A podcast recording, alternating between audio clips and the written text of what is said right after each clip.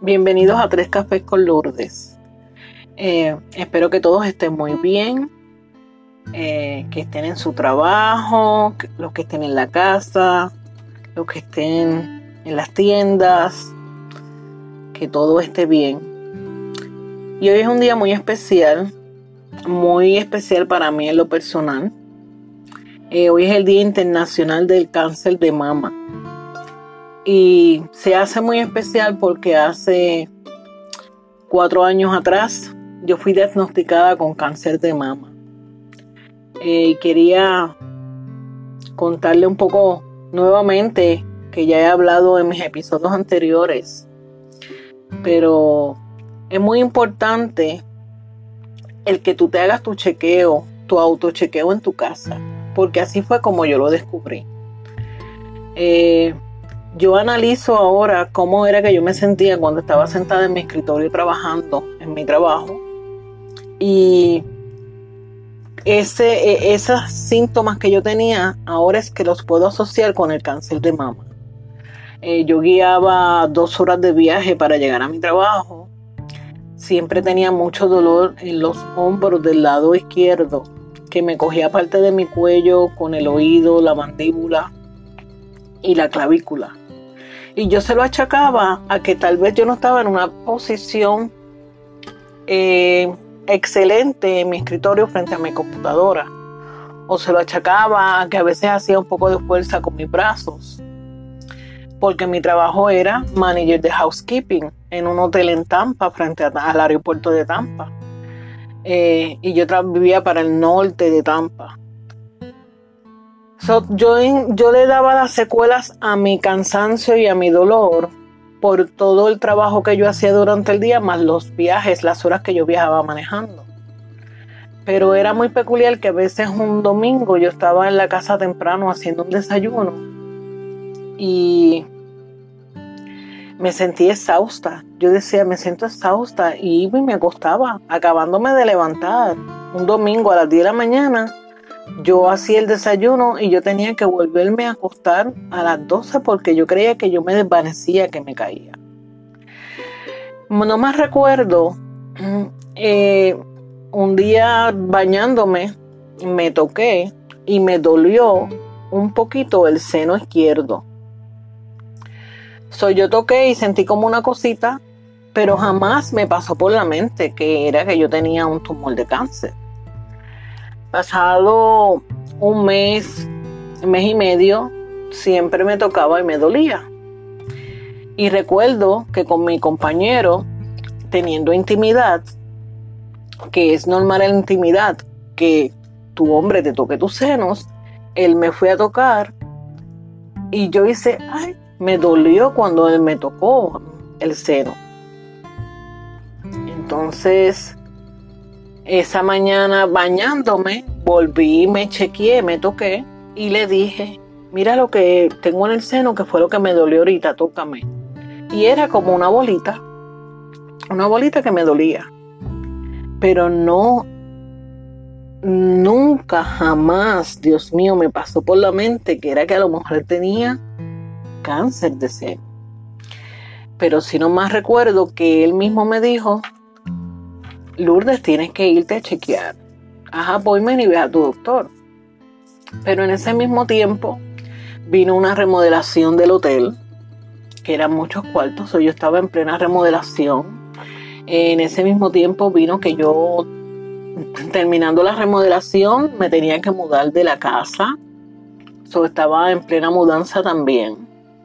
Y yo tuve mucho trabajo por meses y muy fuerte. Cuando le estoy hablando meses es uno, dos, tres, cuatro, cinco meses fuertes.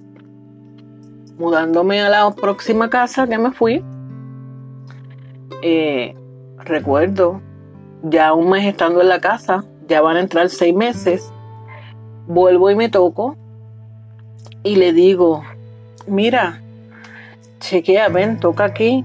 Y me dice que mucho ha crecido, que grande está, lo que era chiquito, tú no puedes dejar perder tiempo. Pero entre una cosa y la otra, eh, yo necesitaba hacer tantas cosas en ese momento cosas para, para mis hijos y asegurar tantas cosas porque estaba pasando por momentos bien difíciles que había perdido mi trabajo, eh, me había mudado a esta casa, en esta casa ya no podía tampoco pagar, que ya se los conté, y yo quedo homeless. Eh, le estoy hablando octubre 31. En este mismo mes de octubre, en octubre 31, quedé homeless. Y entonces, estando homeless, que estuvimos casi cinco meses homeless, recuerdo que un sábado fuimos a lavar ropa al Londromat y yo me sentía, ya yo estaba, que yo caminaba, ¿cómo le puedo decir? Eh, imagínate en tu cuarto, de tu cama al baño, de caminar de la cama al baño, ya yo me fatigaba, me dolía el pecho. Y estando en el Londromat con mis hijos, yo fui a poner ropa, la ropa a la lavadora, y no podía, el pecho me dolía demasiado. Traté de sacar ropa para poner, ya que estaba seca, y yo no podía. Y mi hijo mayor me dijo, mira mamá, yo lo siento, pero nosotros no tenemos que ir ahora mismo para emergencia al hospital. Tú no puedes seguir así. Yo no sé qué está pasando contigo. Tú estás muy mal. Y como estábamos hombres, yo le dije, no, vamos a ir a Winn Dixie. Vamos a ir primero a comprar algunas cositas de, tú sabes, porque yo en el carro tenía los dos carros conmigo. En uno de los carros yo tenía todo lo que era comida, snacks, eh, plantilla, una neverita, cositas, cosas frías para ellos comer, porque nosotros vivíamos en los carros. Y en ese momento terminamos de lavar toda la ropa, se dobló, se organizó, fuimos al, al, a Winn-Dixie, al colmado, se compró todo lo que era necesario. Y yo le dije, ahora, ya todo está ready, los carros tienen gasolina, eran las ocho y media de la noche, sábado. Yo le dije, ahora nos podemos ir, nos podemos ir tranquilos al hospital de emergencia. Cuando alineamos los dos vehículos, yo caminé desde el parking que se alinearon los carros hasta llegar al frente al, a la entrada de emergencia. Y yo llegué que me caía, me desvanecía, mi hijo buscó rápido un sillón de rueda, me sentó y rápidamente cuando él dijo, mi mamá tiene estos síntomas, ella está con mucho dolor de pecho, ella no puede casi respirar, ella está exhausta, ella, ella está sudando frío, ella está muy mala. Eh, me acuerdo que rápidamente salieron enfermeras de adentro hacia afuera, emergencia, no me terminaron ni de chequear tan siquiera, pedirme la información. Sacó, salió un médico que nunca me voy a olvidar el nombre de ese médico, Dr. White. Y rápido me entraron y me empezaron a hacer allí análisis de todo. Y miren, yo tenía la hemoglobina en 4.9. Yo, ellos rápido se prepararon porque él entiende que yo tuve un pequeño, un pequeño leve infarto por, porque mi hemoglobina estaba muy bajita y rápido tenían que transfundirme, había que estabilizarme y me enviaron a ICU. en ICU estuve casi 24 horas para poder estabilizarme y pasarme a un cuarto. Y se podrán imaginar mis hijos cómo estaban. Nosotros tres solitos porque yo no tengo aquí familia como tal. Yo no tengo papá, mamá, hermano, tío, nadie está acá ya mi mamá ha fallecido también.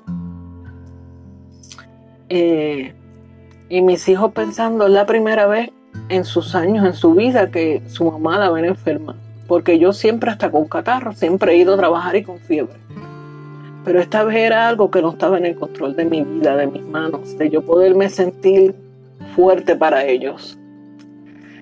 Eh, perdonen porque siempre que hablo de este tema siempre me aflijo mucho aunque soy una mujer muy fuerte, porque yo no le tengo miedo al cáncer, ni le voy a coger miedo a la muerte. Yo en eso he sido muy fuerte, pero me aflijo porque mis hijos pasaron, tuvieron mucho miedo y pasaron un momento difícil conmigo. Al pasarme al ICU, que me van a ver los médicos y todo, yo le digo al doctor, yo lo único que he encontrado raro en mí es que tengo una masita en el seno que me duele. Y ellos tocaron, me cotejaron, me enviaron rápido a hacerme placas, pero me tuvieron en el hospital un mes de la condición como yo estaba, porque eran tantas cosas a la misma vez. Era la hemoglobina demasiado en el piso. No me permitían pararme de la cama ni tan siquiera para yo poder eh, orinar. Yo tenía que hacerlo en la cama con un pato, que ustedes saben lo que es una bandeja que le ponen a uno acostado en la cama. No me permitían bajarme de la cama. Eh, lo más que también trajo más situación fue que yo ingresé un, eso fue un noviembre 16, me acuerdo, noviembre 16 del 2017. Y yo caí mala al otro día de estar en el hospital ingresada. So, la pérdida de sangre, que era una pérdida de sangre con un fluido demasiado ellos encontraron que tenía problemas también porque estaba botando demasiada sangre de mi menstruación. So, ellos están poniéndome pintas de sangre para poderme estabilizar y la sangre se está yendo por la menstruación. Eso fue el 17, el 18 caí en menstruación, ya el 19 me vino a reevaluar, ya consiguieron a mi ginecólogo, que es mi ginecólogo por más de una década, el tiempo que llevo aquí en la Florida, 24 años, es mi ginecólogo. Él viene, me chequea y decide que me va a intervenir para poderme cauterizar un poco. Eh, me dejó para operarme el día 21, eh, que había sala, espacio para poderme operar. Porque el día 20 ya tenían otra operación pautada más para mí porque encontraron que me tenían que hacer una endoscopía porque yo tenía eh, una molestia en la garganta. Y ellos se dieron cuenta cuando me hicieron la endoscopía que yo tenía nódulos, tengo más, tengo pequeños nódulos eh, para que más entiendan, pequeños tumores en las tiroides, tengo tumores en todo el esófago y el estómago. So, ellos tenían que cotejar que esos tumores fueran benignos o malignos. Así que me hicieron una endoscopía y a la misma vez tenían que abrirme el esófago y el estómago porque estaba cerrado. eso lo hicieron el día 20, esa operación, y el día 21 me hicieron la operación vaginal y yo con todo ese sangrado. Al fin y al cabo de un mes estando en el hospital, 26 días, me pusieron ocho pintas de sangre. Entonces me enviaron a hacerme una mamografía, que entonces ya estoy consciente que estábamos en diciembre. En diciembre 18 yo tenía que hacer mi mamografía. So fui a hacerme la mamografía diciembre 18. Tenía que esperar unos días y me contestaron, si no más recuerdo, en diciembre 21. Eh, recuerdo que fui con mi hija y estando allí, el doctor que me hizo, la una señora me había hecho la mamografía, pero vino un doctor y me dice, yo encontré que tienes una, un tumor en este seno, que tiene estos diámetros y todo. Yo necesito estar seguro que no hay nada que no sea maligno o benigno, que no vaya a ser que tienes cáncer, yo te tengo que hacer una biopsia. So, se pautó todo para hacerme la biopsia el día 27, porque estábamos pasando Navidad, 24, 25. So, el día 27 me piden ir a hacerme la biopsia. eh, que fui con mis hijos. Eh, ese día que estaban homeless, acuérdense que a todo esto estoy pasando por unos fríos bien fuertes. Ya estaba en el carro nuevamente, ya estaba de alta, de alta, y estaba en el carro con unas temperaturas de 20, 21, 22. me hacen la biopsia, pero voy a quedarme a un hotel porque pues una amistad me pagó quedarme en un hotel por cuatro cinco días porque yo iba a salir de la biopsia, pero no podía ir a dormir al carro. Y después tenía que esperar la contestación de la biopsia. Eh, y tuve que pasar esos días difíciles que estuve diciembre, después de año en el hotel y todo. Y en enero, para enero, creo que fue enero 6, eh, me llamaron que ya estaba la contestación de la biopsia, que entonces fuera personalmente y fui con mi hija. Y en esa contestación de esa biopsia, el doctor me, me indica que estoy positiva a cáncer, que yo necesitaba ir a un oncólogo. Me hacen referido para un oncólogo eh, y creo que era en una semana. Pero ese tiempo, eso es un momento muy difícil. Eso es un momento que uno piensa muchas cosas. Pero yo les voy a ser bien sincero, yo no pensé nunca en la muerte. Yo pensé en el cáncer y yo dije, bueno, ya sé que a lo mejor me voy a, voy a rebajar muchísimas libras y se me va a caer mi pelo, voy a perder mi pelo. Pero yo nunca pensé ni me miré, porque sé que tiende a pasar, ni tan siquiera me miré yo estando en una caja porque yo ya perdí mi vida por el cáncer. Quiere decir que si yo no pensé eso, yo era una mujer fuerte que yo iba a luchar con esta batalla. Y las batallas son de los, de los fuertes, y las batallas se pelean y se ganan, no se pierden. Eh, sí, soy consciente, caí un poquito en depresión, me sentía vulnerable, mm, me sentía a veces muy irritada. Eh,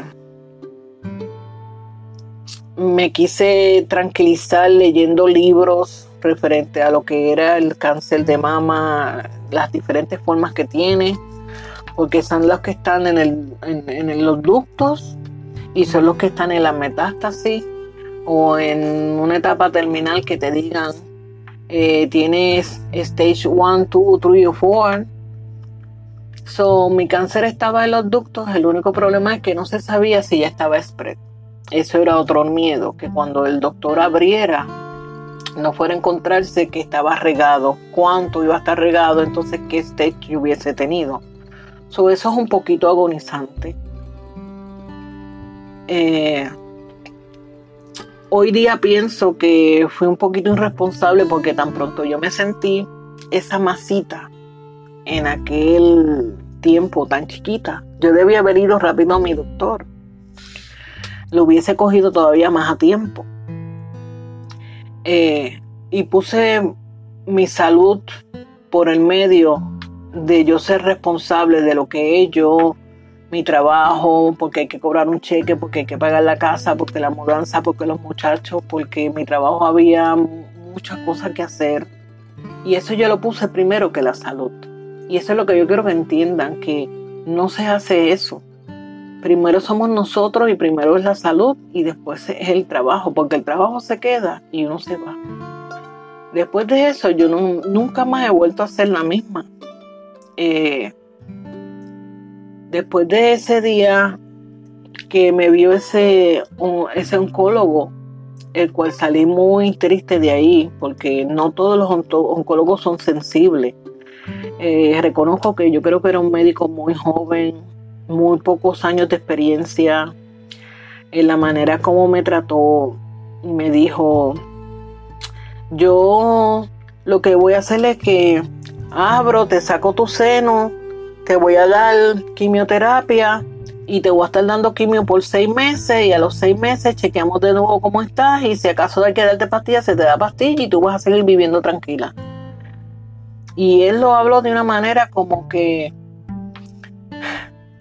de una manera que yo hoy día no puedo ni expresarle porque, porque así no se puede hablar a un paciente de más una mujer de mi edad.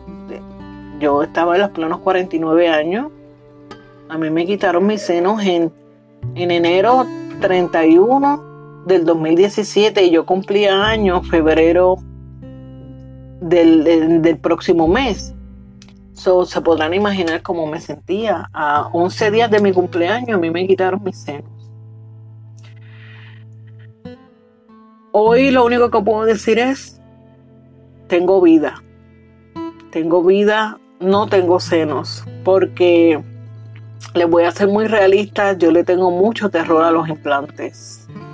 Eh, yo soy, he sido muy fuerte que ese día que fui a otro oncólogo que me, recomendó mi ginecólogo, eh, fui a ver a mi ginecólogo eh, y mi ginecólogo quería chequear nuevamente cómo yo estaba y entonces ahí le tuve que decir que me habían hecho ya la mamografía y que había salido con cáncer, que había ido a un oncólogo que no me gustó y él me recomendó otro oncólogo, un oncólogo en Florida Cáncer, un doctor maravilloso que tengo que decir el nombre, el doctor Barakat.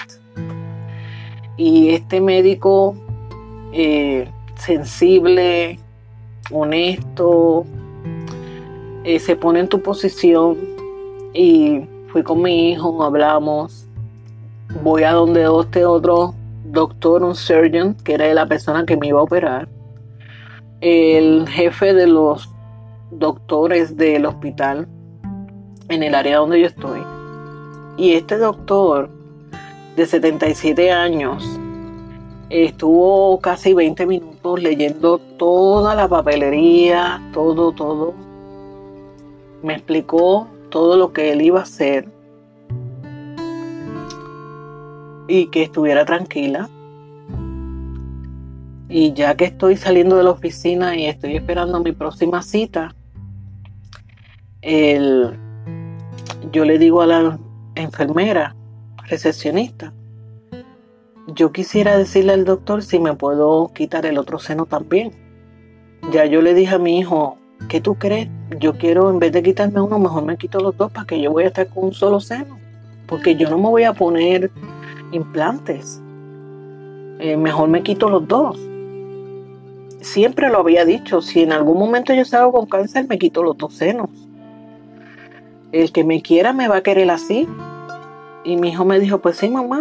Y entonces la enfermera le dijo, mire doctor, que ella quiere saber si se puede quitar los dos senos. Y él dijo, sí, cógele la firma y no hay problema, se le quitan los dos senos. ¿Saben que fue la decisión más sabia que yo he hecho en mi vida. Porque en ese momento de yo ir a esa operación, que también le quiero explicar algo que nunca tampoco me puse en la mente ni pensé. Pero en ese momento de ir a la operación, él llevó un ayudante, so, él iba a operar el seno con el tumor, que era el seno de más trabajo, el lado izquierdo, porque había que sacar más tejido, porque había eh, un tumor muy grande y mi seno era muy pequeñito. Y el doctor iba a trabajar, el otro doctor iba a trabajar con el otro seno del lado derecho. Y gracias a ese Dios que me, me puso en esa mente, opérate los dos, cuando abrieron el seno del lado derecho, ya ese seno tenía cáncer también. Quiere decir que me hubiesen operado el enero 31 de 2017 para quitarme un seno y tal vez en los otros seis meses más arriba me tenían que haber estado abriendo nuevamente para quitarme el otro seno porque ya tenía cáncer también. So, a veces hay que tomar decisiones sabias. Y hoy estaba escuchando a Carolina Sandoval esta mañana en su desayuno con Caro, que siempre le escucho. Y Caro estaba hablando algo eh, bien importante porque hay personas que no les gusta tener los dos ¿sabes? No, no, no le gusta tener implantes. Y yo soy una de esas que no, no me gusta tener implantes. So, yo accedí a que me iba a quedar con mis cirugías, quedara como yo quedara. Este doctor hicieron un trabajo perfecto porque se ven derechitas las costuras. Eh, sí he tenido secuelas porque yo tenía muy poca eh, piel porque mis senos eran muy chiquitos, aunque yo soy una mujer grande, yo soy una mujer de 5, 9 y medio, pesando unas 200 libras, 220 hasta 230 libras, pero siempre mi seno se fue muy pequeño. Y había que sacar tanto que cuando ellos quisieron nuevamente unir toda la piel, tuvieron que estirarla a presión. Quiere decir que yo quedé demasiado tensa. So, era como estirar la piel con unos clips, pero mi piel quedó demasiado tensa y se sentía, eh, todavía se siente esa tensión de que no tengo, poco a poco, con los años yo creo que se irá acomodando o la piel va estirando un poco. Eh, es traumatizante, no le voy a decir que no, porque tú quedas con ambos lados con dos drenajes por unos 10 días. Eh, tuve momentos difíciles donde tuve que volver al hospital en ambulancia un poco, un poco mal. Eh, porque hay unos dolores que le llaman phantom pain que, que son muy fuertes. No quise estar tomando medicamentos todo el tiempo porque los opioides uno se vuelve adicto a los opioides. yo trataba de pasar mis dolores un poquito, ¿verdad? Siendo fuerte. Y al principio no quería salir, no quería que nadie me viera. Eh, no me atrevía a ir ni a un Walmart porque me daba miedo que me vieran así que no tenía senos. Pero hoy día aprendí, como en este mes que he tratado de no ponerme unos senos que yo misma me preparé, unos senos dentro de unos brasiles, que yo compro los brasiles en Walmart, que son los brasiles para la maternidad, y yo los relleno por dentro y yo los formo a mí, como a mí me gustan. Eh, yo les puedo decir que a mí me gusta mejor que me vean si los brasiles como las prótesis que yo me pongo, que me vean como soy, que no tengo pecho. Porque así yo creo que la mujer y el hombre toma concientización, la palabra no me sale, disculpe, concientiza eh, de que hay que ir al médico. Y no es solamente la mujer, el hombre tiene que irse a hacer un chequeo de mamas también. Porque el hombre corre chance y hay hombres que tienen cáncer de mama. Eh, nosotros las mujeres tenemos que ir regularmente. Y muy importante, tan pronto tú te sales con cáncer de seno, tú tienes que continuar yéndote a chequear, porque yo también salí rápidamente a los seis meses con cáncer vaginal, lo cual mi doctor decidió operarme todo, sacarme todo y no tocarme la cervix. Eh, Limitaciones, no pensé en limitaciones que me podía, o secuelas que te deja la operación de cáncer. Eh, limitaciones como la fuerza en los brazos, aunque yo puedo mover bastante los brazos, pero tengo un brazo que, el del lado izquierdo, constantemente es un sentimiento, un feeling que siento ahí muy feo porque a mí me quitaron los lymph nodes y el, el, el, Sentinel, que es el más importante, y junto con el Sentinel me quitaron de 7 a 8 leaf nodes de esta área, creo que se fueron 12 leaf nodes, y del otro lado derecho creo que quitaron 7. Eh, eso trae secuelas porque tú pierdes mucha fuerza. Eh, levantar los brazos eh, me es un poquito incómodo. Eh, no los puedo girar con, con esa facilidad como antes lo hacía. He perdido mucho al no tener busto, he perdido el equilibrio. Casi siempre tengo mucho dolor de espalda baja y de caderas. Ejemplo, yo voy a Walmart y no puedo estar, estoy una hora y en una hora yo estoy muerta. Yo no me resisto la espalda y las caderas. Eh, porque no hay ese balance de gravedad, porque los senos es gravedad con, tu, con tus nalgas. Son las dos cosas que, que, que sobresalen de tu cuerpo, los senos y las nalgas. Ese es el balance que tiene el tronco del cuerpo. Y yo no lo tengo. Y vuelvo a hablar de Carolina Sandoval porque ella estaba diciendo que toda mujer se siente sexy porque la parte del cuerpo más vulnerable y sexy que le gusta a la mujer, de sentirse femenina, de que son orgullosas, son los senos. Eh, a la mujer le gusta, la mujer que tiene muchos senos le gusta enseñar el nacimiento del seno con blusas que le caigan bonitas, cuando te vas a poner un traje de baño. Y como ella dice esta mañana, cuando tú te vas y te pones un traje de baño y luces tu traje de baño y todo el mundo dice, wow, mira ese traje de baño, que bien le queda, que buen tiene el busto, que tiene mucho gusto y todo. Nadie se pregunta, ¿ella se habrá ido a hacer su examen de la mamografía o ella se habrá hecho su autoexamen en la casa? Pues muy importante, hay que hacerlo. Hay que hacerlo porque eh, hay que, esto hay que capturarlo a tiempo. El cáncer hay que cogerlo a tiempo. Siempre he dicho que el cáncer es una enfermedad eh, de actitud. Hoy leí en una página de Facebook de otra conocida mía de hace 34 años, eh, Sharon Seda, vive en Puerto Rico. Y hoy vi en su página que ella dice que el único músculo del cuerpo que no o parte del cuerpo que no coge cáncer es el corazón. Y cuando tú no tienes tus senos, como yo que no tengo mis senos, tú, tú escuchas tu corazón tan cerquita. Lo tienes ahí tan pegado a ti, a tu mano.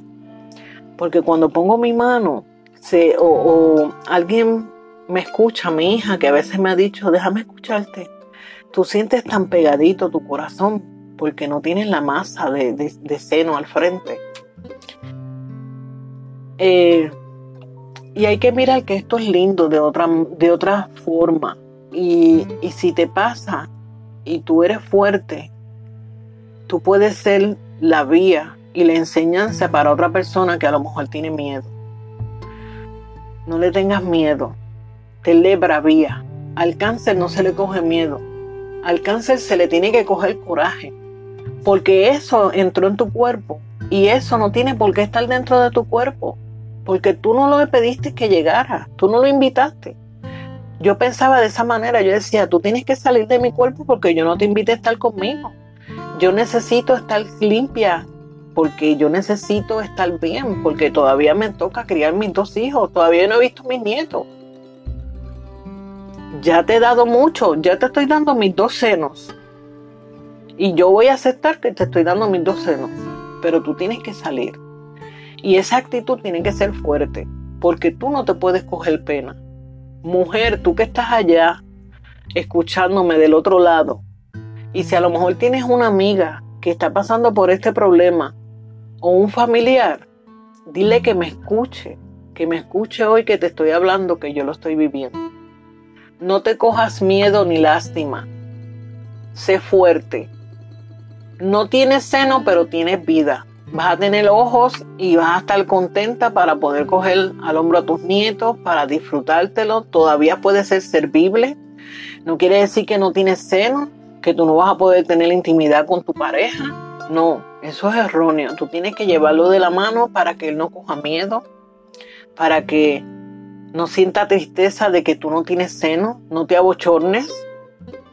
¿Por qué? tú tienes los mejores momentos de intimidad aunque no tengas seno.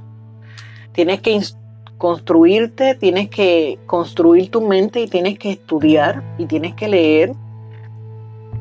Y los libros que da American Cancer son unos libros donde explican todo detalladamente, exactamente todo lo que te va a pasar. Por tu mente, todo lo que tú vas a sentir y todo estas preguntas que nos hacemos referente al sexo, a nuestros compañeros, porque han existido matrimonios que se han separado después de muchos años y esto no tiene que ser así. Hay muchas alternativas. Estamos en el 2021 y van a venir muchas alternativas más grandes todavía. Sé feliz, busca cosas que hacer que te den ese apoyo y ese empuje para continuar y, y no tener miedo ni sentirte abochornada ni frustrada porque no tienes seno, al contrario. Camina libremente y que otros te vean. Perdón. Disculpa y que otras personas te vean para que cojan conciencia de que hay que tocarse. Muchas gracias. Los dejo porque estoy actualmente ahogada, no me gusta estar así. Y gracias por la oportunidad y por escucharme. Y que esto les sirva a muchas personas de apoyo y de ayuda para salir adelante. Dios los bendiga mucho.